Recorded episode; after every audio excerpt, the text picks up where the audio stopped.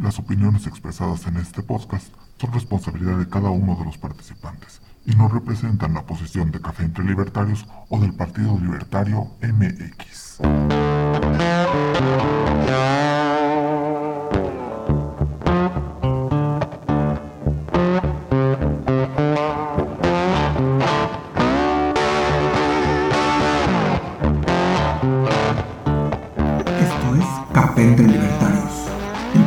Partido Libertario MX en que miembros y simpatizantes nos reunimos a discutir, contrastar y profundizar en las ideas de la libertad. Bienvenidos.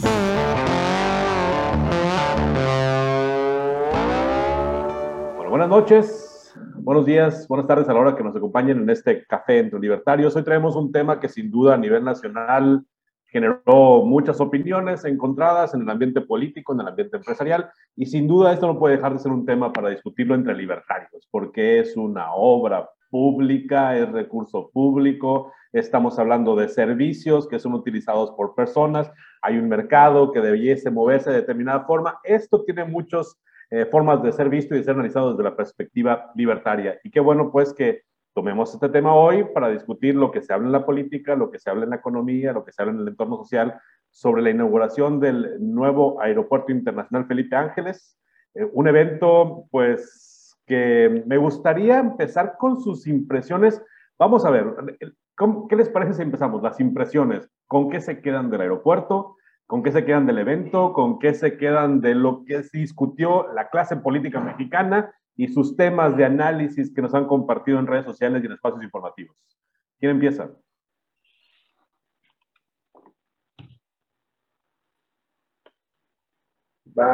bueno, yo sé que empiezo.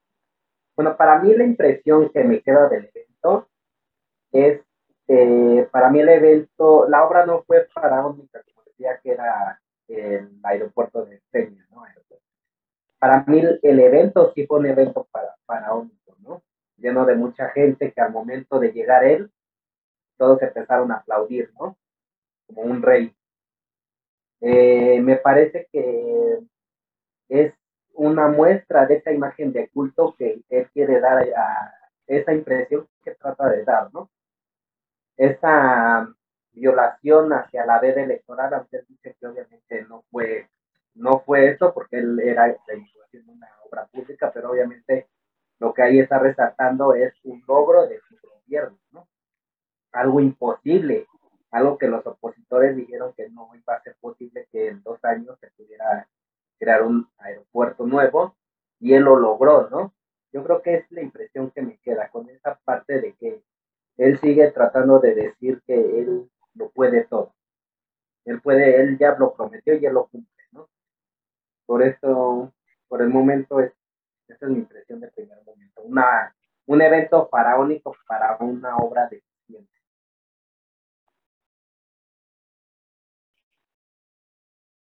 Bien, pues eh, gracias, eh, Corrado, buenas noches a todos. Pues igual, eh, yo creo que como bien retomo algo un poco de lo que comenta Antonio, eh, así lo quiso vender, ¿no? Como la obra faraónica, así lo comunicó. Y pues hay dos lecturas, una de un grupo de personas que vieron la realidad, ¿no? A partir de los datos, a partir de las estadísticas, a partir de los hechos, nos dimos cuenta pues del fracaso, del fiasco que es esa, esa construcción, esa obra, no, no, no es la gran obra, o sea, ni siquiera está acabada, o sea, porque dice el, el presidente que fue al 100% en tiempo récord, o sea, la inauguración fue en tiempo récord, pero realmente no está finalizada. Y por otro lado está todas estas personas a las cuales él les está hablando, ¿no? Estas tal vez todavía millones de personas que le creen y que realmente sí están viendo, ¿no? A ese gran emperador, monarca o salvador o mesías o lo que sea, o sea, ese, ese presidente eh, de la cual la gente lleva más de 30 años acompañándolo,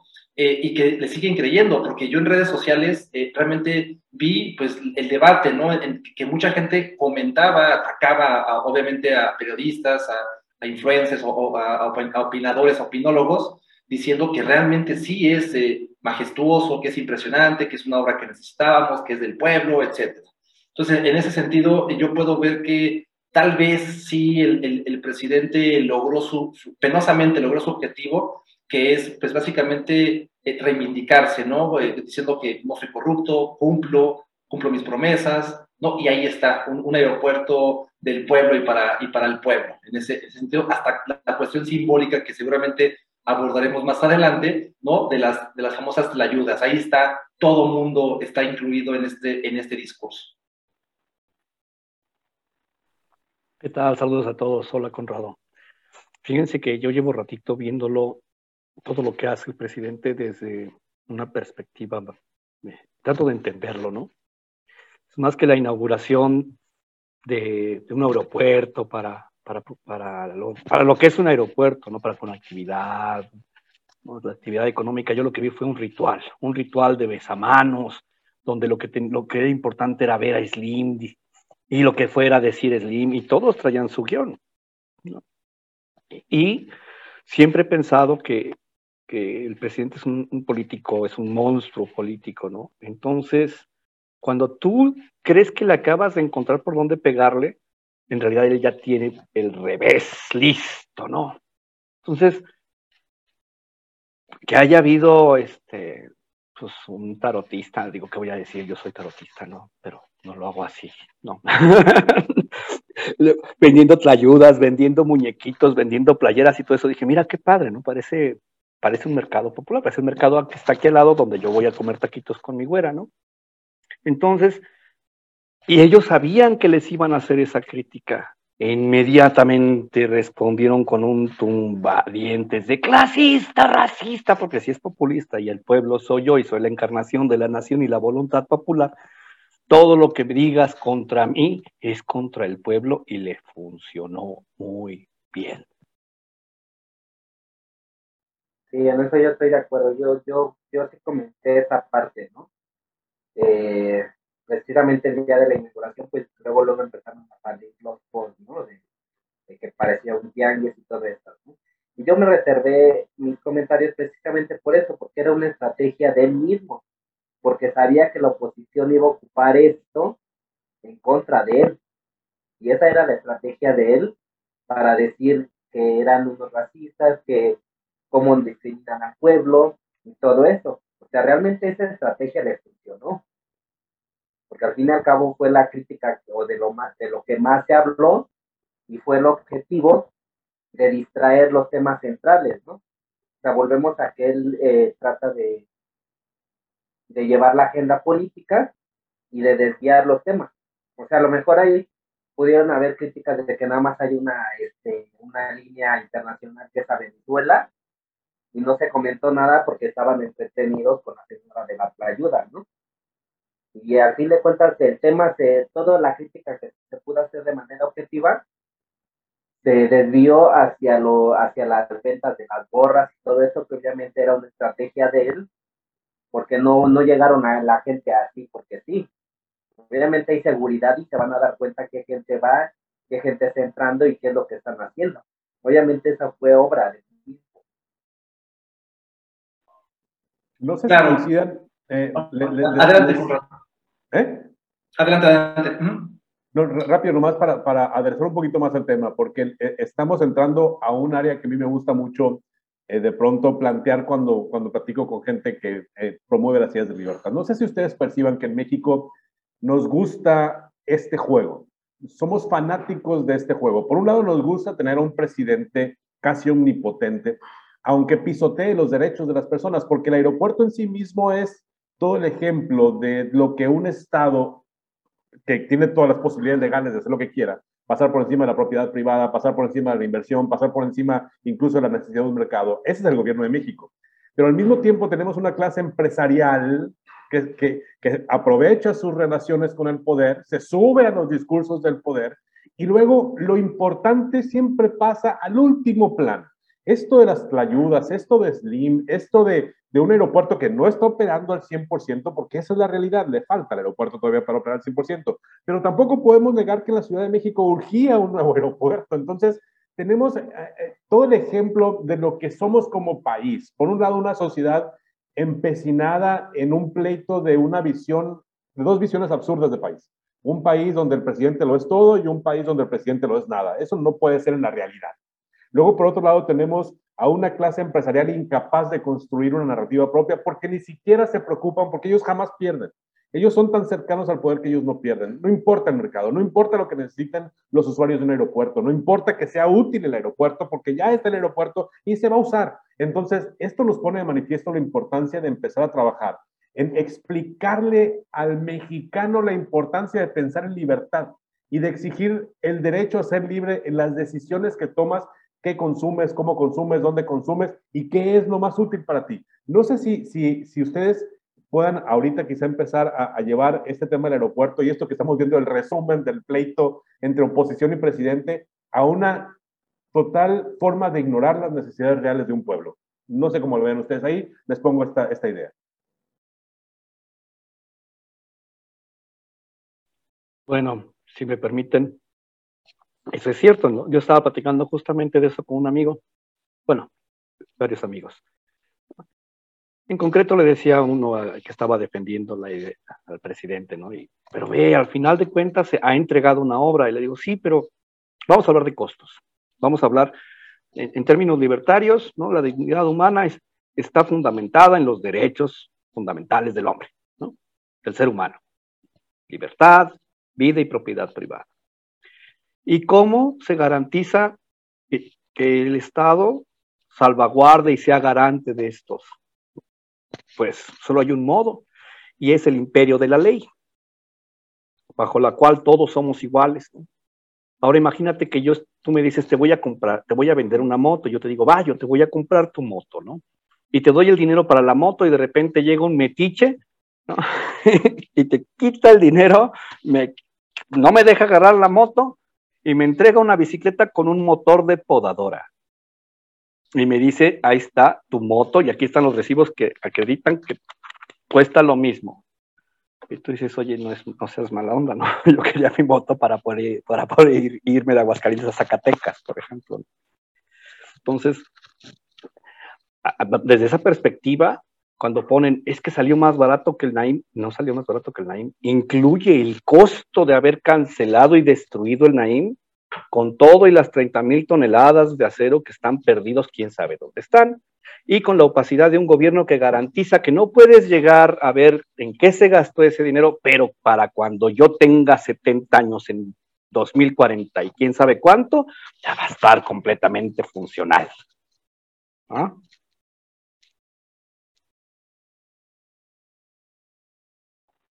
Sí, eh, eh, es, muy complicado, coincido totalmente, ¿no? Y, bueno, y retomando lo, que dice Fernando, bueno, eh, digamos, en costos totales hay que ponerle cifras, son 425 mil millones de pesos en total, 425 mil millones lo que costó el Felipe Ángeles, incluyendo obviamente el, el ¿no? La cancelación.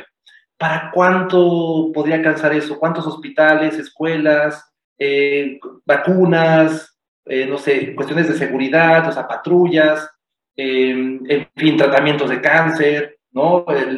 en fin, o sea, es, un dinero y todavía no está acabado, o sea, todavía falta eh, eh, ese, que se amplíe ese presupuesto y todavía falta esos mil millones que se dice que se van a ocupar para pagar la operación en lo que arranca, ¿no? O sea, mil, mil millones por año me parece que es lo que cuesta la operación de los 6 a 12 vuelos o 6 vuelos que hay diarios, porque obviamente hay que pagar mantenimiento, eh, salud, eh, sueldos, eh, en fin, muchas cosas, ¿no? Pero, eh, digamos, retomando esa idea, yo lo decía de, cómo nos vamos acostumbrando, ¿no? Lo que decía Conrado de, esta dualidad del presidente, o sea, el héroe y el villano, cómo se convierte, pero que eso nos lleva a que nos acostumbremos a, a lo feo, a lo chafa, o sea, a, esta mentalidad de, donde pues, lo vemos bien todo, ¿no? O sea, vean en un sentido popular, o sea, cómo la gente está viendo el, el, aeropuerto, ¿no? Lo ven como algo de, que, bueno, nunca, tal vez nunca viaje o, o tal vez eh, aspire, pero pues ya tenemos aquí cerca un aeropuerto bonito, etcétera, cuando no es cierto, o sea, realmente,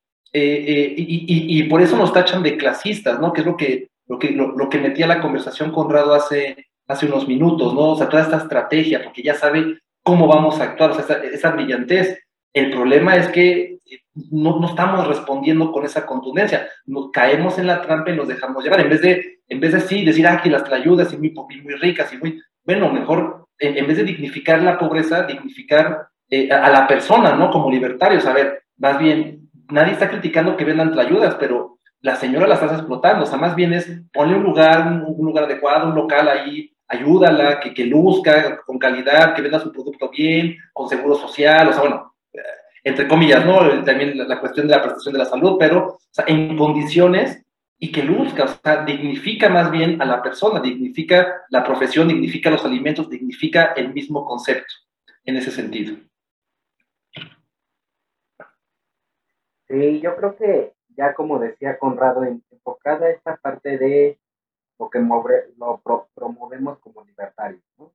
Hay una parte de importante que se debe de saber que es el libre mercado. ¿no? Y ahí para construir el, aeropuerto no hubo licitación. Se entregó directamente la obra a los militares.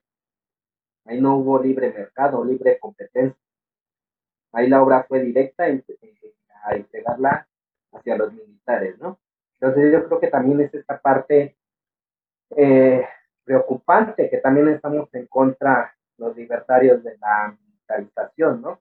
Y ya hemos hablado reiteradamente que México sí está militarizado, ¿no? Entregar, eh, ya son constructores, construyen bancos, construyen este, aeropuertos, se encargan de las vacunas, todo ese tipo de cosas yo creo que sí no se deben de dejar pasar, ¿no? O de poner el ojo en esa parte, ¿no? Y ahora, bueno, lo abordamos un poco después, pero pues ya después entramos con los invitados, ¿no? Ahí estaba uno de los eh, rescatados heroicamente, ¿no?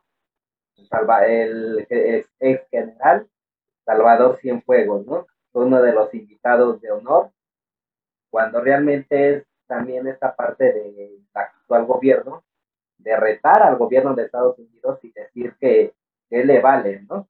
En Estados Unidos lo, estaba clasificado como una persona criminal, pero aquí no. O sea, para aquí él es un hombre bueno, es un militar que merece honor y merece ser invitado a una gran cosa, ¿no?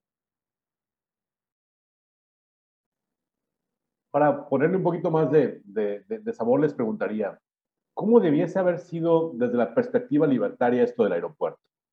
¿Cómo operaría desde la visión libertaria la construcción del aeropuerto internacional de la Ciudad de México?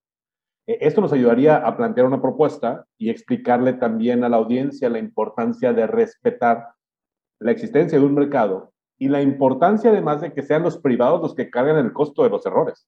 Porque al final de cuentas la obra nos costó a, todos los mexicanos a través de los impuestos cuando muy seguramente mucha gente que paga impuestos no va a usar ese aeropuerto.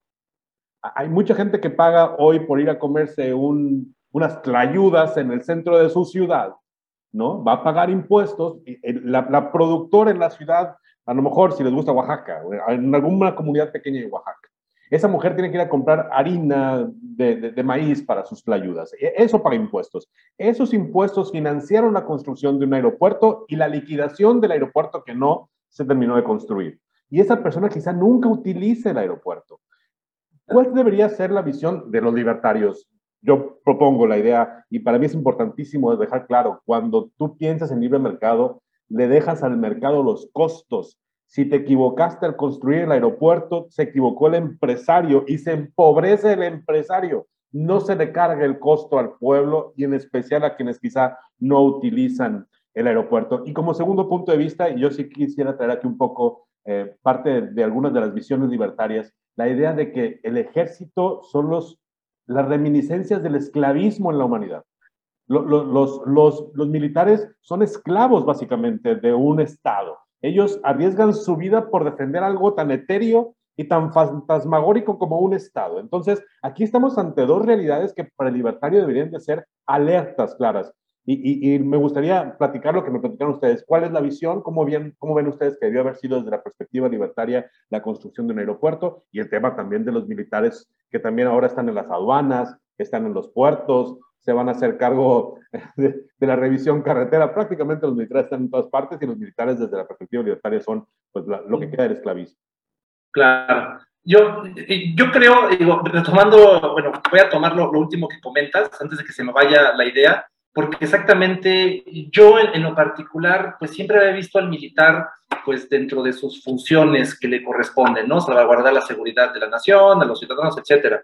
pero en este sexenio exactamente pensé lo mismo que tú, Conrado. O sea, es la, la, la, la, reminiscencia, o sea, ahí está el esclavismo, ¿no? Cómo el, el gobierno, bueno, López Obrador pone a, eh, al, al, militar a hacer todo, o sea, desde llevar vacunas, este, eh, no sé, barrer carreteras, construir, o sea, todo, o sea, todo es, es, es digamos, la empleada doméstica del, del gobierno, ¿no? En, ese sentido.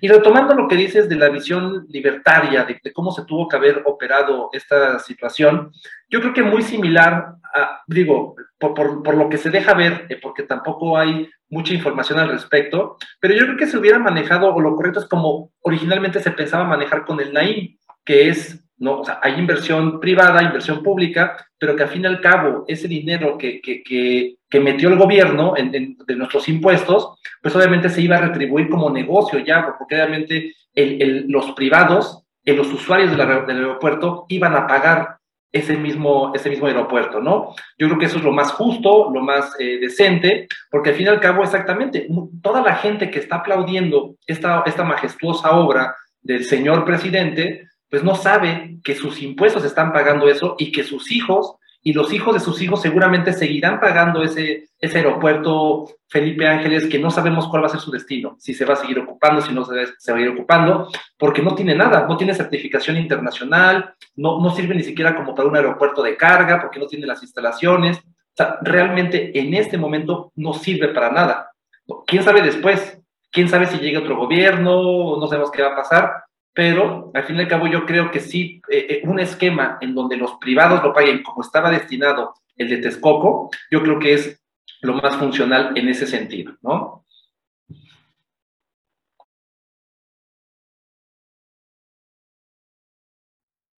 Sí, yo creo que lo, lo más viable o cómo es la forma libertaria que se vendió de haber hecho este aeropuerto, pues era desde libre mercado, la libre competencia, ¿no? Que fuera más apto para construir una pista, para X cosa, para todo lo que se necesita una construcción, ¿no? Y ya a ver quién resulte ser el mejor capacitado y el más competente, adelante, que se les dé las licitaciones, ¿no? Pero vemos que esa, esa parte de, porque hasta lo blindó, ¿no? La falta de transparencia, que también nosotros abogamos por eso, ¿no? La falta de transparencia con el decretazo del año pasado, sí fue el año pasado, creo, en donde no se podía aún investigar qué eran, en dónde se había invertido el dinero o a quién se les había dado las licitaciones, porque era como de seguridad nacional, ¿no? Entonces eso ya nadie sabe qué fue, en qué se gastó, en qué empresas, a qué empresas fueron, nada. ¿no? La total este, falta de transparencia. Y eh, pues precisamente eso, ¿no? La falta de certificación. Ahora yo estaba leyendo que, pues una de, pues obviamente él sabe que la, ese aeropuerto no es viable. Si a, a, corto plazo no lo es. ¿No? Ya eh, trató con el AIM para que ya no, si bien otros sexenios no lo vuelvan a reconstruir, me parece que ya lo quiere hacer como una zona nacional, algo así, lo está protegiendo para que ya no pueda ser por constitución ya nunca se pueda volver a ocupar ese o reconstruir la obra. ¿no? También otra parte que pues volvemos a esta parte de engañar, ¿no? Del todopoderoso. Él desde las 5 de la mañana salió de Palacio Nacional para decir que sí se puede llegar en 38 minutos, 40 minutos de Ciudad de México a ese aeropuerto, ¿no? Pues eran las 5 de la mañana y un día feriado, ¿no? Este, y... Ah, lo que estaba leyendo hoy era esta parte de que ya había salido un decreto en el diario oficial de la Nación donde eh, declaraba que en Ciudad de México había saturación. Entonces, por ende, van a empezar a mandar vuelos que estaban destinados a Ciudad de México al nuevo aeropuerto. Esa es la noticia de hoy, que, que ya va por decreto que por saturación van a empezar a mandar vuelos a, al nuevo aeropuerto. Pero obviamente es esa estrategia de que por el, a corto plazo no es viable, entonces lo tiene que hacer a fuerza. ¿Cómo lo haría? ¿Cómo sería el método, un método libertario, por así decirlo, método, no? no es un método, es una guía, ¿no? De, de, de respeto.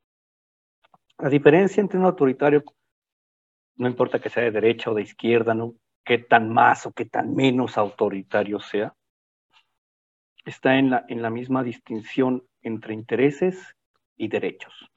¿Cómo? Yo, si tengo derecho a, a, ejercer libremente mi profesión, lo que yo quiere, generar mi propia propiedad privada, me va a interesar algo que sea eficiente y que me sirva más. En este caso, un aeropuerto. Un aeropuerto sin conectividad no sirve para nada porque nadie va a llegar a tiempo. Punto. Se, manifestaron al otro día los transportistas y ya no servía. No es viable por eso. Un aeropuerto sin vías de comunicación, sin conectividad, no es viable. Y en un autoritarismo no hay otra cosa.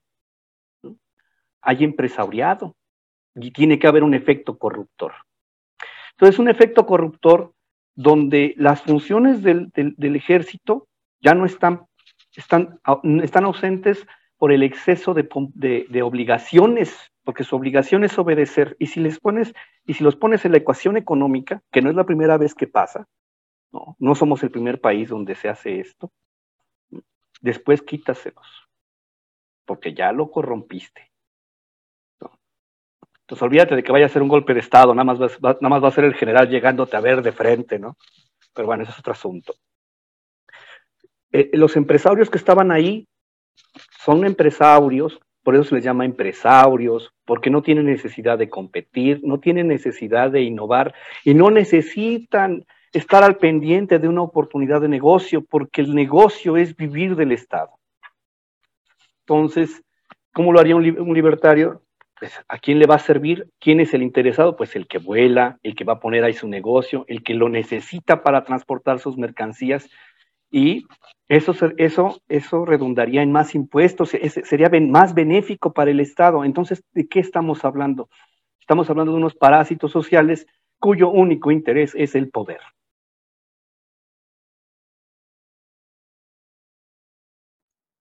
Hay, un, comentario que hizo Alfonso que lo dejamos pasar por alto, pero es muy importante. Si, si esta obra emblemática era obra del pueblo, yo sí creo que el tema de las ayudas debió haber sido más trascendental desde la perspectiva de la competencia económica.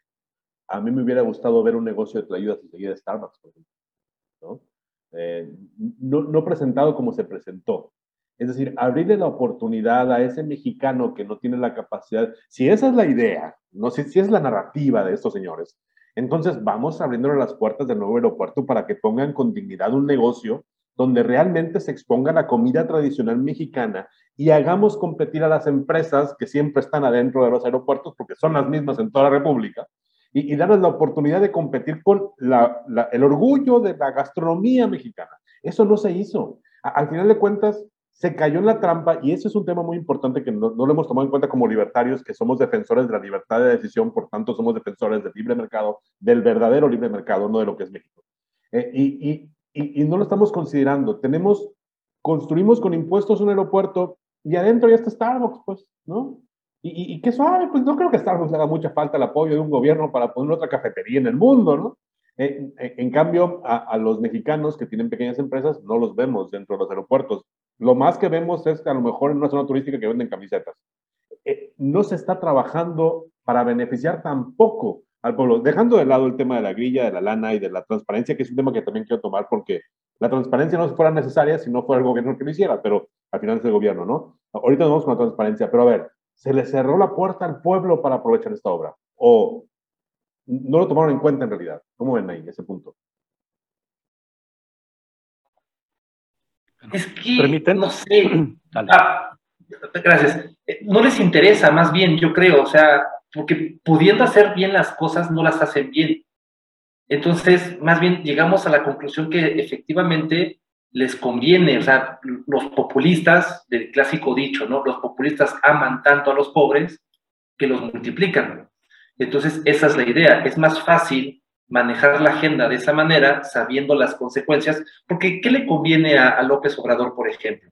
Eh, que tener herramientas para descalificar al otro, a, esos enemigos, a, esos molinos de vientos que se inventan de clasistas, racistas, etcétera, o que que, hablen bien de él porque, ah, o sea, ayudó a la señora de las trayudas que le puso un local digno, etcétera, está. No le importa eso, o sea, lo, que le importa es el, el, aplauso, ¿no? De, de, los suyos y que los demás los sigan atacando para tener herramientas de, victim, de, de victimizarse. Yo creo que va por ahí, no lo sé, porque si no, habrían hecho, o este, el, presidente habría hecho otro tipo de cosas para mejorar, o sea, 4.5 millones de pobres más en, en, estos tres años, ¿no? ¿De qué estamos hablando? Ahora sí. Este, a mí, me, en, cuanto lo, en cuanto mencionaste el tema, Conrado, me vino a la mente lo que decía Azcárraga sobre por qué su televisión era así, ¿no? Y él decía, pues es que mi televisión es así porque es para la gente que es así. Y lo que estamos viendo es nada más el reflejo de exactamente cómo ve el presidente y su gobierno, porque nadie gobierna solo, cómo ven a la gente, ¿no? Y se aprovechan de una mentalidad que llevamos más de, desde los años 40, yo creo, sino desde antes, ¿verdad? Que se le ha metido a la gente, porque en el mito fundacional de la mexicanidad somos los abusados, somos los conquistados, somos los... Es decir, la, educación eh, eh, se busca la unidad de la, mexicanidad basada en el resentimiento al nos hicieron, nos abusaron, nos robaron y nada más dicen pueblo y todos, ¡ah! Y, pero, pero, de verdad no estás viendo y pues ya vimos que de verdad no está viendo. No, sabe cómo hablarle a la gente y pienso que le habla del mismo modo que Azcárraga hacía lo suyo, hacía su negocio, ¿no? Claro, con una diferencia. En esa época si no trabajabas en Televisa nadie te iba a ver. Y ahorita podemos estar aquí platicando y cualquiera puede conectarse desde su teléfono, ¿verdad? Entonces no cuentan con eso y la ventaja es que tampoco saben manejarse contra eso. Claro, yo creo que sí es una, esta parte importante, bueno, en una ocasión nos llaman animales, ¿no? Sus seguidores, que les dijo en la mañanera que tenía que darles de comer como animalitos, pero la gente lo tomó de risa, ¿no? Ni siquiera lo tomó, ¿no? Porque viene de él. Hacer una ofensa es bonita desde que, cuando viene de él, ¿no? Este, yo creo que sí es importante resaltar esto. Que sigue él con esta parte de polarizar, ¿no? Sigue diciendo. Sigue diciendo ellos son los malos, ellos no quieren esto, porque eso es lo que decía, ¿no? O sea, todos los, ahí los matraqueros que fueron invitados, tanto senadores y todo eso, pues la, la, llamaron la obra del pueblo, ¿no? La obra, la gran obra del pueblo. Ya se Barria, Ibarra, según me hizo el documental, ¿no? Según así inspirado, ¿no? Para mí que fue el mismo López Obrador que se lo pidió, pero, o bueno, no haría falta. Siempre hay, este, quien se quiera ahí arrastrar por, por tener la, la visa del presidente, ¿no? Y sí es esa parte de victimizarse, de que él trata de hacer lo mejor para el pueblo, pero no lo deja, ¿no? Y otra parte que también me gustaría eh, abordar sobre esta parte ya un tanto hacia la oposición, ¿no? Yo creo que la oposición queda una vez demostrada, que queda una vez más demostrado que lo que lo mueve es el interés político. A la ceremonia asistieron dos pistas, Alfredo del Mazo y Omar Fayad, ¿no? Que ninguno de los dos criticó nada, al contrario, Omar Fayad dijo que, que ahí cerquita iban a comer la mejor barbacoa y escamoles, no qué, ¿no? Eh, este Alfredo del Mazo pues dijo que era la, una de las más grandes obras del siglo XXI, ¿no? Pasando por atrás de las obras que hicieron su mismo partido, ¿no? Entonces yo creo que aquí se consolida el primor ahora, ¿no? Ya no es el, ya no es el primor. ¿Por qué? Porque esos, esos próximos gobernadores que van a salir, pues obviamente tienen la esperanza de que como Kitty Ordaz o Claudia, la, la de Sonora, pues les gane, les den una embajada o una, un cónsul, ¿no? Sí, para arrastrados en el evento del aeropuerto, yo creo que nadie le ganó Pigmenio, ¿no? Pero bueno, ese es otro tema. Oigan, y o, otro tema que vale la pena, vale la pena destacar, y es el tema de la transparencia. Yo con la transparencia tengo un conflicto muy fuerte porque yo en mi época de periodista, periodista, periodista, me, me enfocaba mucho en la transparencia. Pensaba que era algo muy importante. Pero he descubierto que ahora los políticos son transparentemente corruptos y no pasa nada. El, el, tema de la transparencia en el aeropuerto eh, y en todas las obras de esta administración está pasando a segundo plano porque ahora el tema de la seguridad nacional se impone. Mm, como libertarios, hablar de transparencia debiese ser parte del, de la exigencia porque en este sistema real en el que vivimos, aunque no nos guste a algunos el tema del Estado y todo lo demás, digo, hay, hay que poner límites a los estados, hay que poner límites a los gobiernos y a los gobernantes. Pero ¿Cómo podemos como libertarios darle más relevancia al tema de la transparencia en estas obras? Porque si tomamos en referencia hoy un informe que da México, ¿cómo vamos? A pesar de que esta es la obra del siglo, como dijeron los gobernadores y todo ese tema que se utilizó para, para hablar del aeropuerto, la, la, inversión pública en México está cayendo junto con la inversión privada. Estamos en niveles históricos de caída de inversión pública y de inversión privada. Entonces, aeropuerto o no aeropuerto, tren o no tren, eh, sembrando vida o no sembrando vida, jóvenes construyendo lo que sea, no se está viendo reflejado en los números, no se está viendo reflejado en el supuesto efecto que la teoría keynesiana dice que debe hacer la inversión pública. No se ve. Entonces, aquí sí, evidentemente algo está pasando con dinero público. La transparencia es una gran deuda de esta administración y quedó claro con el aeropuerto. ¿Creen ustedes que debe ser una, un tema de análisis libertario, el tema de la transparencia en el aeropuerto, pero también en todas las otras obras? Se los pregunto sí directamente. ¿Debiese ser un tema para analizar como libertarios la transparencia?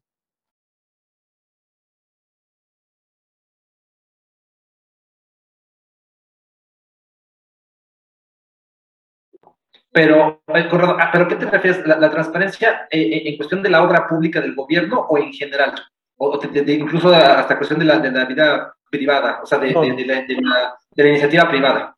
Obra pública, la obra pública. Al final de cuentas, ya demasiada invasión tenemos en la vida privada como para todavía darle posibilidad a que el privado tenga que transparentar sus recursos. Eso además lo hacen los políticos, como lo hizo el presidente con muchas cosas. Me, refiero, creo que aquí el tema es, obra pública, específicamente recurso público gastado por el gobierno, porque al final de cuentas es lo que tiene más impacto en nuestras vidas, ¿no? En teoría. Es que yo, pero yo creo, me atrevería tal vez incluso a parecer arrogante, pero yo creo que la respuesta es, es muy fácil, o sea, es, es un contundente sí es un, es un sí y, digamos como prioridad, ¿no? En, en, ese sentido. O sea, no puede haber eh, otra cuestión después de si no hay transparencia, ¿no? En ese sentido. Más bien aquí es, es cómo lograrla con este gobierno tan opaco y a partir de, o sea, estamos viendo, eh, tenemos antecedente que el gobierno más corrupto de la historia había sido el de Peña Nieto, hasta que llegó este y este es descarado y desfachatado, pero al fin y al cabo no ocurre nada, o sea, está protegido con ese manto sangrado, sagrado de la, sagrado y sangrado, ¿no? De la, de la pureza de, del presidente, pero más bien yo creo que la pregunta me atrevería a reformularle, decir, ya que es la, debe ser la prioridad, es más bien cómo ejercerla, ¿no? O sea, cómo, cómo poderla llevar a cabo para que se cumpla esa, esa transparencia porque al fin y al cabo, aunque se batalle, aunque haya ciertos diputados, ciertas senadoras, ¿no? Eh, o, ciertos periodistas, sabemos los nombres, obviamente, eh, que, que, están ahí, de hecho, sin, sin, por ejemplo, sin Loret, ¿no? Y los reportajes, no habríamos sabido de todos estos negocios eh, ocultos, que por eso nació el decretazo, ¿no? De, del presidente, de, de, reservar las obras, etcétera. Pero más bien es cómo hacerle, ¿no? Yo me atrevería a formular esa, esa reflexión. Fíjate que en una de las, antes de que entrara López Obrador, una de las cosas que justamente ofrecía es que ya no iba a haber adjudicación directa. Es de origen, es de origen. Cuando tienes el poder de adjudicar directamente, lo haces tú, en ese momento tienes el poder de engendrar y generar empresarios que lo único que tienen que hacer es convertirse en una especie de subcontratistas sin el esfuerzo necesario, ¿no? Para eso. Yo lo veo en ese sentido como minarquista que soy, ¿no? Para eso teníamos las instituciones, para eso tenemos este, las ONGs, para eso teníamos todos los contrapesos que se ha dedicado este gobierno a tumbar como las columnas que le estorban al, al ejercicio directo del poder. Ese es el problema. Por eso se lo encargo al ejército que obedece mis órdenes sin preguntar nada. El que tiro a la basura lo que quedó allá como basura, lo vendo como basura y después este se los vuelve a vender pero como lo tengo todo oculto, el, poder de la opacidad es, el, lo que engendra principalmente la corrupción en este gobierno, ¿no? Desapareció los, los fideicomisos y que eran que 30 mil millones, no me acuerdo si entre, 30 y 80 mil millones, que ya a su carterita. No, no, ahora se dan directamente. Pero si no hay rendición de cuentas, si hay opacidad, y el INAI, porque cuando uno va al Instituto Nacional de Acceso a la Información, el, problema que, tienen es que las, las instituciones que deben de responder simplemente no les responden y no pasa nada. ¿Por qué? Porque también nadie pone encima de la ley, pero pone encima de la ley la justicia y su dedito, ¿no? Entonces, este hombre está minando el, sistema que era perfectible. Todo lo que no existía en el 76, ¿no? Lo está minando. ¿Para qué? Para recobrar ese mismo poder y poder hacerlo. Y sus mismos seguidores lo dicen, ¿no? En, su, en sus nostalgias de, de infancia, es decir, de cuando era un infante, se imagina este New Deal tipo Roosevelt, pero a la mexicana, y es, donde, y lo único que puede hacer para que funcione, porque esa es la idea del keynesianismo, es el autoritarismo. Y no puede ser autoritario si no eres opaco. Porque como, como la diferencia entre la corrupción de Peña y la corrupción del PG es que Peña no sabía cómo, cómo comunicarse con la gente sin que, pareciera estúpido. Y este dice estupideces y se ríe y le aplauden. Es un genio de la popularidad y del lenguaje político con la gente. Lo malo es que ese es, ese quizás sea su único talento y lo tiene exacerbado, ¿no? Sí, yo creo que esta parte a lo que tú refieres, este, Conrado, pues es muy importante, ¿no? La transparencia. Tanto en qué se gastan los recursos como a quién se le licita. ¿Por qué? porque ahí habrá, ah, eh, retomamos el tema del libre mercado, ¿no? ¿Cómo vamos a saber nosotros como ciudadanos cómo fue este, esta competencia, esta, este concurso para que ganara la licitación, ¿no? Y obviamente que se debe de transparentar en qué se gastan este, nuestros impuestos, ¿no? ¿Por qué? Porque si no después empiezan a aparecer casas en Houston, en donde tú dices, bueno, si él nunca, si no ha trabajado, ¿de dónde, no? Obviamente son eh, cosas que te debes de preguntar, ¿por qué, ¿por qué Manuel Bartlett tiene tantas casas si siempre ha sido un funcionario público, ¿no? ¿De dónde se hizo tal, de tanto, no? Por eso es importante la transparencia. Y no es porque estemos criticándolo por tener casas. Él puede tener las casas que tiene, pero no a costa de, los, de, los impuestos de la gente. Si él es un privado y tiene muchas casas, por ejemplo, como eh, Lorete Mola, pues él es un ente privado, él no trabaja para el gobierno, y si él tiene 5, 10, 15 casas ese es su problema. A nosotros no nos debe de interesar de dónde se hizo de esas casas porque no es un servidor público, pero sí nos deben de interesar las casas de Manuel o las casas del hijo del presidente, porque al fin y al cabo son servidores públicos. Y yo creo que es ahí donde debe de radicar la importancia de la transparencia. rápidamente, eh, eh, perdón, Conrado. Eh, una cosa que me preocupa mucho, hablando de la transparencia, es, y de la opacidad, lo que puede generar en vidas humanas. voltemos a ver la línea 12. obviamente, como libertario, yo creo que nadie de los que estamos aquí presentes deseamos que ocurra una tragedia. Pero no nada más es un aeropuerto chafa en, en la cuestión estética, ¿no? O sea, literalmente chafa con la concepción que eso conlleva sino el riesgo, o sea, el, riesgo ya eh, analizado y dicho de una colisión aérea.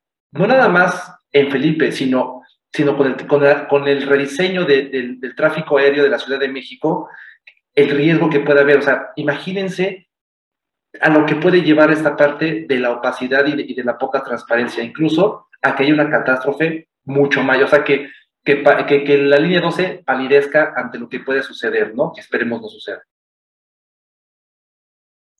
A ver, voy a tratar de poner el cascabel al gato con este tema, porque a mí me gusta mucho agarrar el tema de la transparencia. Justificar o utilizar la transparencia no es una manera de justificar los impuestos.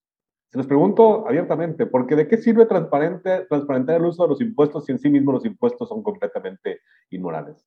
Ahora, se los pregunto en ese sentido. Precisamente tenemos el ejemplo de la línea 12. Es más, el ejemplo de la Casa Blanca para hablar de Peña y no del aeropuerto. La Casa Blanca fue resultado de un trabajo de análisis con información obtenida a través de transparencia. Y no pasó nada. ¿no? Al final de cuentas tenemos la Casa Blanca y la señora vive en la Casa Blanca, o a lo mejor la renta. Vayan ustedes a saber. Me preocupa, y, se los planteo así abiertamente, porque yo sí soy un poco más estúpido, si ustedes quieren decirlo así. La transparencia me molesta porque siento que lo utilizamos como el pretexto para decir cómo te gastas lo que me quitas, carijo, ¿no? Eh, y, me siento bien porque sé en que te gastas lo que me quitas.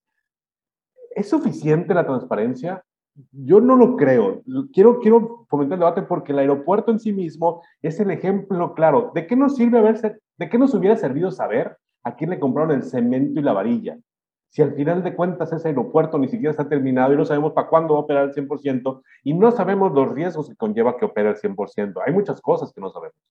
Y, se utilizaron los impuestos, se utilizaron los recursos, se pasó por encima de la propiedad, se pasó por encima de inversiones, se pasa por, con el decreto que comenta Antonio, se pasa por encima del deseo del usuario de, de servicios aéreos de llegar a al aeropuerto viejito, ¿no? Para que vayas al nuevo, canijo. Entonces, creo yo que la transparencia se nos ha vendido como la panacea de los políticos cobrones. Eh, eh, por eso lo planteo así, quisiera llevar un poquito ese debate y si quieren hablar del aeropuerto o poner otro ejemplo, el que quieran, creo que todo funciona igual. La transparencia en sí misma solamente nos dice qué tan tontos somos para pagar lo que no queremos. Es, así lo siento.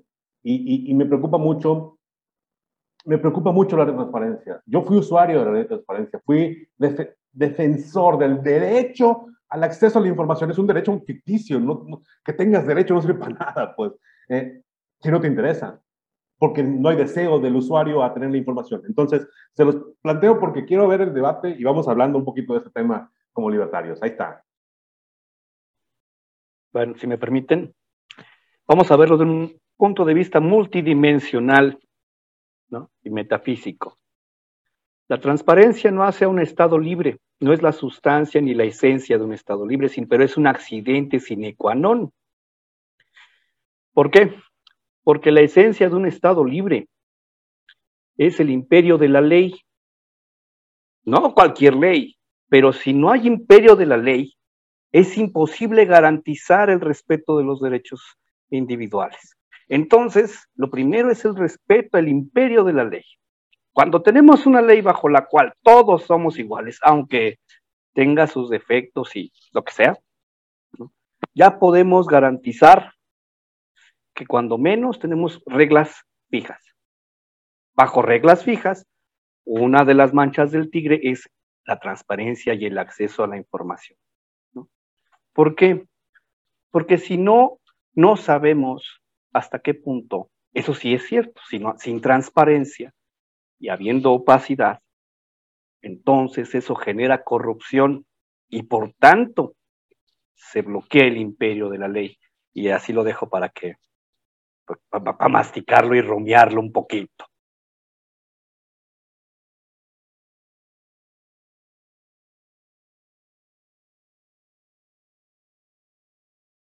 Es que, es que sí, sí me dejaste pensando, Conrado. y Fernando más, ¿no? En, ese sentido.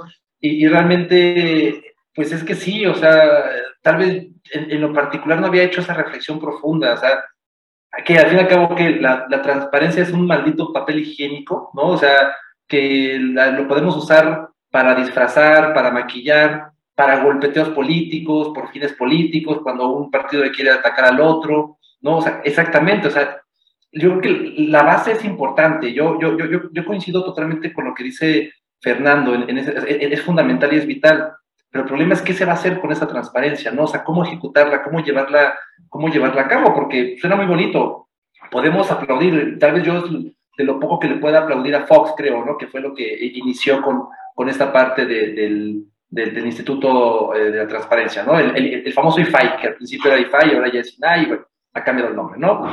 Eh, pero exactamente, se, se, ha quedado ahí como, como un, un, garbanzo de libra o como una, como una joyita, pero que es intocable porque al fin y al cabo no ha dado resultados, no, no tiene los, los, los, los mecanismos y los instrumentos complementarios para que que se ponga en, en, acción, ¿sí me explico? O sea, nada más es, ahí está, ahí está el caso, pero ¿qué sucede? O sea, voy a tomar lo, que dice eh, este, Fernando, o sea, el instrumento robusto, pues, de, de, de, la ejecución, ¿no? No sé, o sea, tendría que haber algo más allá después de, esta, o sea, tal vez darle más herramientas o, o una concatenación con otra con, otra, con otro organismo que pudiera procurar esa, esa, esa, cuestión de justicia. O sea, tal vez, no sé, me estoy metiendo en, rollos tal vez que legales que ni siquiera domino, ¿no? Yo la ley tengo que asesorarme porque soy demasiado neófito en el sentido, pero no sé, o sea, un vínculo, ya sé que es un organismo autónomo, pero un vínculo directo con,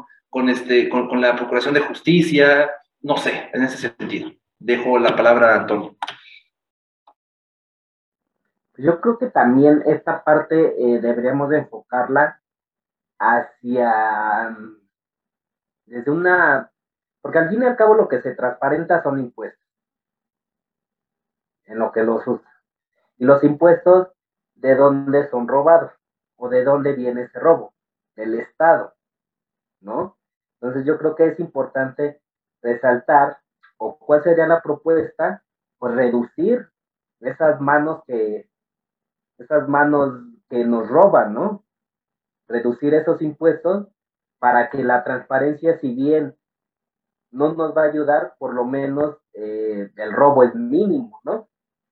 No sé, igual me quedé pensando, no sé, ahorita no tengo la respuesta. Y esto es muy importante porque tomando un poco lo que dice Fernando, el derecho a la transparencia, si te quieres ir al lado metafísico, ¿cuál es la sustancia del derecho a la transparencia? ¿No? si al final de cuentas el derecho tiene en sí mismo una razón por la cual existe, y si como libertarios concibes tres elementos básicos por los cuales el individuo adquiere un derecho al participar en sociedad, la transparencia, no sé, o sea, de verdad me cuesta mucho trabajo, pero sí es un tema muy, muy importante porque creo yo que sí es la única manera que tenemos para saber qué hacen con lo que nos quitan. Eso sí, me queda claro, ¿no? yo creo que sería mejor que no nos quitaran tanto y que hagan lo que les su gana con lo que me quitan. al final, los mexicanos no hemos entrado a esas discusiones y el aeropuerto es el ejemplo claro. No fue transparente. No se respetó los procesos de licitación que inventamos nosotros para impedir la corrupción, porque es nuestro derecho al uso transparente y, legal de los recursos, es, es, es el ideario del Estado mexicano. No se respetó. Estamos construyendo o estamos siendo víctimas de narrativas políticas que no nos ayudan a vivir mejor. Y me preocupa mucho eso, de verdad me preocupa mucho porque la oposición está empeñada en la transparencia, porque sí es cierto, fue, una aportación de Fox, sí es cierto, y cuando se, cuando se impuso, a pesar de que en países como Estados Unidos esto ya es un derecho desde mucho tiempo, cuando se logra en México sí fue un gran avance, pero no ha cambiado nuestra vida, no nos ha ayudado a vivir mejor como mexicanos. Y, y, no lo usas y tampoco cambia nada. Entonces me preocupa mucho que de pronto la transparencia se convierta en, en el discurso cuando no es lo esencial en una discusión política donde estamos hablando de cómo transformar una sociedad para vivir mejor. Eso me preocupa mucho y, la verdad me inquieta. A pesar de que, insisto, yo fui un gran defensor del derecho, lo acepto, lo, cargo con esa culpa. Pero cuando lo analizas y cuando empiezas a entrar a la discusión no, yo, descubro que no me ha ayudado ni a mí, ni a mi familia, ni a mis futuros hijos, ni a mis nietos, ¿no? Entonces, creo yo que por ahí tenemos los libertarios un tema pendiente y transparentar nuestra visión de la transparencia sería muy bueno para ver cuál sería nuestra propuesta, creo yo. Y el ejemplo del aeropuerto es muy bueno. Ahí, sigue el tema. Hay otro tema que también me gustaría mucho platicar con ustedes ahora, y es, a ver, la libertad con la que el político pasa por encima de la libertad del ciudadano para saber qué consumir, por dónde llegar, y, sin recato hacerlo con descuido total. estuve viendo los artículos yo de, de, cuánto cuesta más o menos ahorita si yo quiero llegar a, al aeropuerto nuevo desde Sonora, además de pagar el viaje, cuánto tengo que pagar para llegar a un hotel en la Ciudad de México. Pues se me pueden ir fácil, fácil de ida y venida mil pesos más. ¿no? Entonces mi viaje de cinco mil se pasa a seis mil, no más para llegar a la Ciudad de México. Cuando lo común que se pagan eran 400, 300 pesos dependiendo de la hora de la llegada. Y puedes llegar en metro si, si querías, ¿no? Hicieron la comparativa al respecto y me dio mucha risa porque hicieron la comparativa con el aeropuerto de Francia, de, de, de París, el Charles de Gaulle. Sí, es cierto, en París hay un tren que te lleva del Charles de Gaulle al centro de París y te puede costar, bueno, 10 euros, 20 euros dependiendo de la hora, pero te puede costar gratis si hay contingencia ambiental, es gratis. Hay países que sí tienen este tipo de aeropuertos y tienen este tipo de infraestructura, pero en ese aeropuerto no hay, ¿verdad? Es decir, dependes de transportistas, de taxis, dependes de... No hay un servicio complementario, ¿no? Entonces, con la libertad con la que el político toma la decisión de cambiar un proyecto, alterar el proyecto, partirle la vida a la gente que llega, pegarle a la gente que tenía planeado un viaje y ahora por decreto modificar los vuelos porque consideran que es urgente que lleguen vuelos a ese aeropuerto nuevo. Entonces, es un constante pisotear la libertad de las personas que quieren viajar a la Ciudad de México. Ya no hablemos de qué aerolíneas, viajar a la Ciudad de México. Y creo yo que eso habla del abuso de la clase política mexicana. Es otro tema que también quería platicar con ustedes. Si me permites, y, y, lo voy a, y voy a abordar el tema ligándolo con el anterior. Por eso yo decía que lo esencial es el imperio de la ley y no la transparencia. Porque si a estas alturas del partido estás hablando de la transparencia, voy a, voy a, voy a poner el mercado como una hermosa cabellera encima de un cráneo, ¿no? Sin alusiones personales a nadie, ¿no? Y este peluquín se quita, ¿no? Pero la transparencia en un Estado es un peine. Y las opciones que tienes cuando el Estado, con, bajo el imperio de la ley, garantiza tu libertad, tu propiedad privada y tu vida, genera una cabellera abundante de opciones libres y personalizadas que te permiten decidir por dónde ir. Cuando un, y eso, y eso es una cosa muy importante porque me decía un amigo, entonces, el presidente no tiene derecho. Dije, mira, carnal, el presidente es el ejecutor de qué? De la ley. El presidente, como todos los servidores públicos, están obligados a ejercer, ejecutar y seguir la ley. Por eso lo dije como lo dije. Si no hay imperio de la ley, todo lo demás es accesorio. ¿Quién es el que tiene el derecho de objetar la ley y preguntar si, oye, vamos a proponer? tú como ciudadano que vas con tu representante y le dices, oye, creo que esta ley que es perfectible. Pero como ejecutor de la ley, por eso está el Poder Judicial. ¿Quién es el que se encarga de que el imperio de la ley funcione? Entonces, si el político, ejecutor, el ejecutivo, tiene la libertad de violentar la ley, es porque vives en un estado que no tiene certeza jurídica. Y donde no tiene certeza jurídica, pues no tienes el cabello, no va a crecer. Y nos estamos preocupando por el cepillo con el que te vas a peinar. Quieres tener desarrollo económico, pero dejas que el otro te arranque el cabello. Quieres tener este, transparencia. ¿Transparencia sobre qué?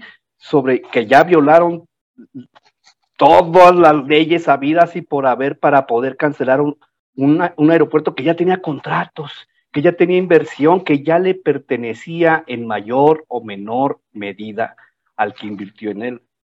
Todo eso es accesorio. Excelente, excelente ejemplo eh, de Fernando, excelente alusión y comparación, no personal, sino obviamente con lo del libre mercado. O sea, me encantó, la verdad, eh, se me hace bastante interesante lo que comentas. No puedo más que realmente eh, aplaudir esa, esa, esa ejemplificación, esa argumentación. Y me gustaría complementar con, con, con, lo, que, con lo, que, comentabas y preguntabas igual, Conrado, esta parte, yo creo que el, el, lo que te cuestionabas, pues es, es esta mm, veneración que tiene el, o sea, lo que platicabas al principio, esta dualidad de, de, amor y odio hacia el político, ¿no? O sea, esa, esta veneración Eh, yo he escuchado a algunos libertarios muy reconocidos, muy famosos, en donde dicen que, las personas ven a los burócratas como esos ángeles caídos del cielo, como esos, como esos buenos, ¿no? Que, que saben qué es lo mejor para nosotros. En el caso de México, yo creo que no funciona tan así, sino más bien es esa, esa afinidad con el gobierno, o sea, el gobierno como entidad general, porque al fin y al cabo vemos al burócrata como el, como el ojete, ¿no? Que, que, que nos trata mal, eh, que, que, que nos hace esperar, etcétera. Pero más bien depositamos esa confianza en que el gobierno sabe lo que es mejor para nosotros, ¿no? Esa relación tóxica que, que nos pega porque nos ama, porque nos quiere, etcétera. Yo creo que ahí también hay una, una cuestión medular, ¿no? Eh, eh, en, esa parte. ¿Por, ¿Por, qué las cosas no funcionan? ¿Por qué eh, sigue pasando lo que sigue pasando, lo que hablabas acerca de la opacidad, etcétera? Es por esta, ¿no? Por, por esta dualidad de, de, de, venerar, ¿no? Como dice, o sea, odio al gobierno, pero le pido que, que, me proteja del mismo gobierno, ¿no? Es ese círculo, círculo vicioso tremendo. Sí, y yo creo que retomando un tema que ya hemos abordado extensamente en otros cafés, pues es esta parte que nosotros como libertarios defendemos a la república, una república en donde existen contrapesos, tres contrapesos, el ejecutivo, el, este, el judicial y el legislativo. Y volvemos a lo mismo, en México no existen contrapesos. El ejecutivo domina al legislativo y el ejecutivo también ya está a cargo del, del judicial, ¿no? Entonces, ya no hay ente, ya no hay un contrapeso en México que nos defienda como ciudadanos. ¿Por qué? Porque está metido la mano del Ejecutivo dentro de toda esta parte, ¿no? Yo creo que es, es por eso esa parte en donde recalcar que como en México no existen contrapesos, es por eso que los políticos pasan por encima de las libertades de los ciudadanos.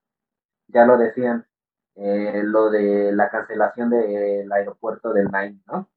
Al fin y al cabo, si hubiera estado de derecho en México, no se hubiera cancelado esa obra porque ya se tenían contratos firmados, ya se tenía algo establecido. Entonces, si de verdad hubiera un contrapeso judicial en el Estado mexicano, esa obra no se hubiera cancelado por berrinche del presidente, porque ya está un contrato, ya está firmado ante la ley. Y eso fue lo que pasó. Entonces yo creo que es importante recalcar esto que debemos de fortalecer el contrapeso. Él, em, si bien sí los diputados y senadores están elegidos por voto popular, pero es precisamente esto, ¿no? Se acercan elecciones para nivel estatal, pero es recalcar esto, eh, que la gente debe de ser más consciente al momento de depositar el voto, ¿no? No fíjate en quién es este, eh, quién te va a dar más, ya romper esa parte de que, porque al fin y al cabo no te da más, simplemente te está eh, de alguna manera regresando dinero de tus impuestos, porque no es dinero que ellos se sacan de la bolsa para darte una despensa, para darte un finaco, es al fin y al cabo de tu propio dinero, ¿no? Pero ahora así que con esta narrativa, pues estás viendo a ver quién te regresa eh, de mejor manera tus impuestos, ¿no? Yo creo que es importante esa parte porque Hoy más que nunca podemos ver que el contrapeso legislativo está al servicio del Ejecutivo. Están rendidos al pie de, a, los pies del presidente porque gracias a él están donde están. Por esta, pues sí, eh, tenemos que reconocer que en su momento, eh, al momento de ganar en 2018, sí era una persona popular. Y las elecciones se ganaron eh, varios senadores o muchos diputados en ese momento ganaron gracias a que tenían la foto, el eslogan de él, ¿no? Incluso en las elecciones pasadas, al menos aquí en el municipio, la frase era de estamos bien con ya saben quién. Y obviamente hacen alusión al presidente, ¿no? Entonces yo creo que es importante que entendamos ellos no están para servir al presidente, sino para atender a la ciudadanía, porque al fin y al cabo son representantes de los ciudadanos, no del Ejecutivo. acaban de poner un punto muy importante, aunque yo sé que ya tenemos la hora casi, casi, eh, pero, pero eh, yo creo que este punto es muy bueno y sería muy bueno como, como uno de los, ya para empezar a, a construir un cierre. A ver, como libertarios tenemos que hablar de república. Es, la, es, el único camino que tenemos para poder hablar de transformar este sistema político mexicano. El mitote que trae Julio Scherer con la senadora que fue exsecretaria junto con el fiscal expone claramente que en México el concepto de república es un concepto completamente en, en desuso, pero no hoy. Esa es la historia de México. El presidencialismo mexicano es eso. Y, y, no ha cambiado pese a cuarta transformación y pese a tercera, pese a segunda y pese a primera. México siempre ha sido un país de un solo hombre y eso nos tiene también un poco metidos en un embrollo en el que no encontramos la forma de construir un mejor país y como sociedad no encontramos quién pueda servir de contrapeso para que las decisiones en verdad sean las óptimas y no las que se le ocurren al emperador en turno democrático, ¿no? A ver, como libertarios debemos hablar de república y necesitamos construir para evitar que este caso del aeropuerto, donde se violentó el derecho de los primeros que hicieron contratos, hoy se está violentando el derecho de los usuarios de las líneas aéreas, que por decreto se les, está, se les va a hacer viajar a otro punto, a que ellos no tenían planeado. Se está construyendo y se está obligando a que exista una estructura que a lo mejor el mercado no requiere para facilitar el transporte. Se está pasando por encima de muchos derechos de los ciudadanos, pero no hay un contrapeso que permita poner en discusión este tema. Necesitamos fortalecer el concepto de república desde esa perspectiva, yo me gustaría preguntarles, a ver, ¿qué tenemos que cambiar primero? ¿Nuestra concepción del poder legislativo? ¿Nuestra concepción del poder ejecutivo? Porque no vamos a poder cambiar los tres junto con el judicial de un golpe, es imposible. ¿Cuál tendríamos, ¿En cuál tendríamos que enfocarnos como libertarios para poder hablar de realmente una propuesta política o un análisis político que nos lleve a construir una propuesta que nos haga competitivos como libertarios o como un área del pensamiento político mexicano? Pues yo creo que si, si bien com, comparto con Fernando mi perspectiva minarquista, en donde el Estado debe eh, garantizar seguridad y justicia, pues yo creo que, la, primera institución que debe atender esta parte como eje rector, pues yo creo que es el judicial, ¿no? Que es el que va a garantizar esta parte, que es el que está corrompido y descompuesto. Vemos lo que pasa con el presidente, con el ministro presidente, ¿no? Lo que comentas. Yo creo que es el primero que debe, debemos atender, porque bien como dices, pues yo creo que los tres, ¿no? Todos, pero si no se pueden, tenemos que empezar por uno. Yo creo que sería sería ese eh, como, como fundamental, ¿no? Para garantizar esta parte, repito, de la, de la seguridad y, y, y justicia.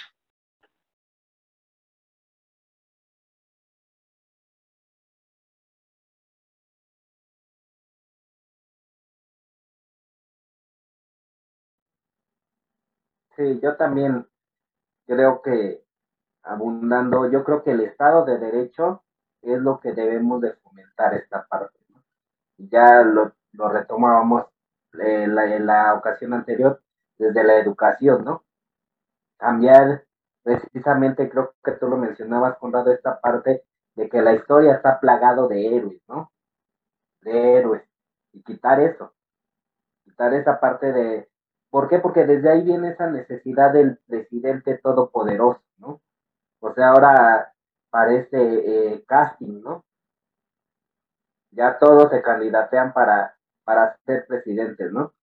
Yo, bueno, ya no, me salgo un poquito del tema, pero ya Morena es la misma oposición, ¿no?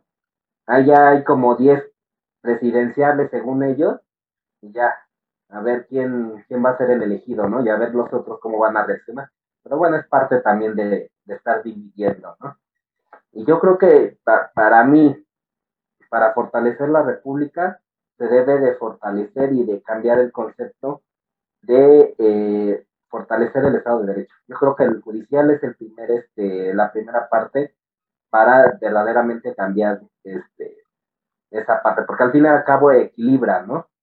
Si una, si la ley verdaderamente se aplica, ese va a ser una limitante para eh, evitar los abusos. Pues no me queda más que decir, pues ya lo dijeron, ¿no? Es el Poder Judicial, pero yo nomás voy a hacer énfasis en una cosa. Volvemos a la parte de lo, lo esencial y lo accesorio, ¿no? ¿Qué nos falta en México?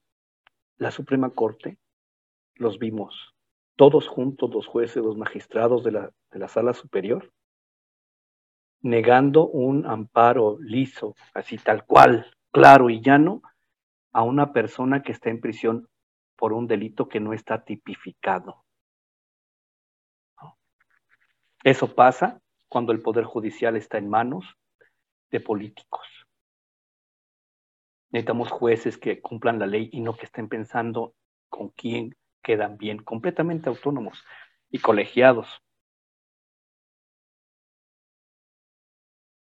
Sí, yo creo que esa parte es muy importante, ¿no? Resaltar que también los que están a cargo de la Suprema Corte no deben de ser elegidos por el poder, eh, por el legislativo ni por el ejecutivo, porque hoy la, la Suprema Corte de Justicia, pues al menos seis ministros o cuatro ministros de ellos son impuestos por el actual gobierno.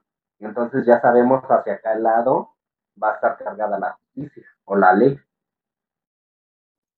Y tenemos ejemplos tan absurdos como el que dice Fernando, que es, es un ejemplo, es, es, un caso estúpido, pero otros casos de, de la Suprema Corte, como el hecho de que la edad biológica no representa la edad de la que se debe percibir o la edad que se debe considerar de una persona, ¿no? cosas tan absurdas como eso ha hecho la Suprema Corte en estos últimos eh, meses y, y, y, ni se le discute, ¿no? Ni se le critica, ¿no? Son capaces de salir a hablar de ABC como si hubiera sido una anécdota para exponer cómo el Ejecutivo trabaja al interior de la Suprema Corte y después ratificándolo con el caso del señor Hertz y su cuñada y la hija de su cuñada, ¿no? O sea, cosas tan absurdas como esas. Sin duda, el, el, sí, el Estado de Derecho en una república funcional debiese ser lo que sustente el funcionamiento y la convivencia de todos los individuos y nadie pasaría por encima de nadie si estuviera garantizado el Estado de Derecho y que la ley se rige y que quien la administra, que es el Poder Judicial,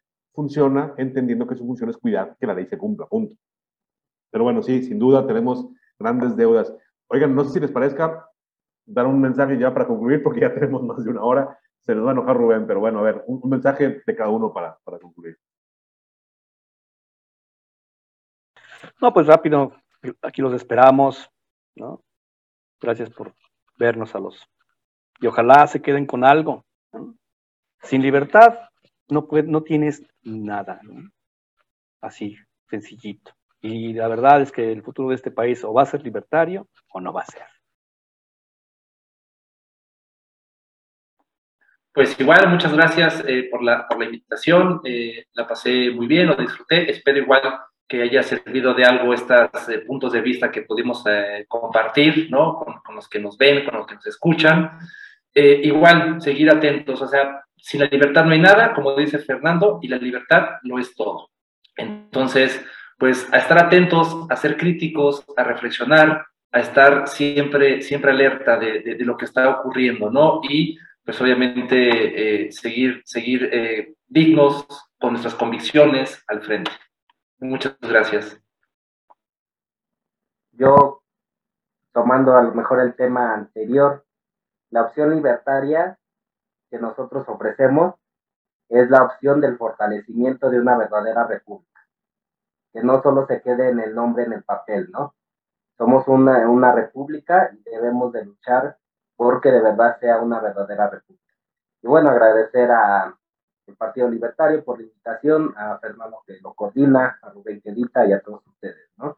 Y hacerles la invitación que estén atentos a las redes sociales tanto del partido, ya en esta eh, otra fase que entramos, ¿no? En el, en el, nuevo paso que dimos para eh, la consolidación de una agrupación política nacional.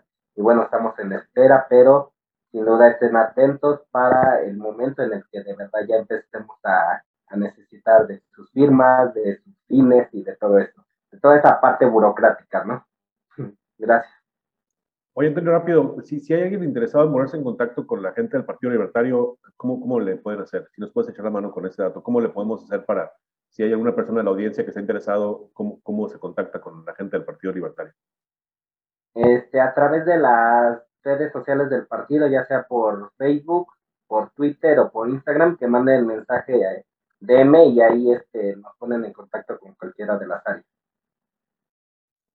Bueno, pues muchas gracias a toda la audiencia esta día, noche o tarde a la hora que vean este espacio. Muchas gracias a Rubén por su paciencia, por su colaboración. Y, a mí sí me gustaría nomás agregar un punto de vista. Eh, nos han hecho creer que el Estado somos todos. Y no es cierto. Solamente en el mercado estamos todos. Y el único, la única ideología donde se defiende la libertad de decisión a través del mercado es el Partido Libertario y el grupo de personas que estamos dentro de la colaboración de este equipo libertario. Muchas gracias, señores. Que tengan excelente día. Y la próxima semana, ¿no?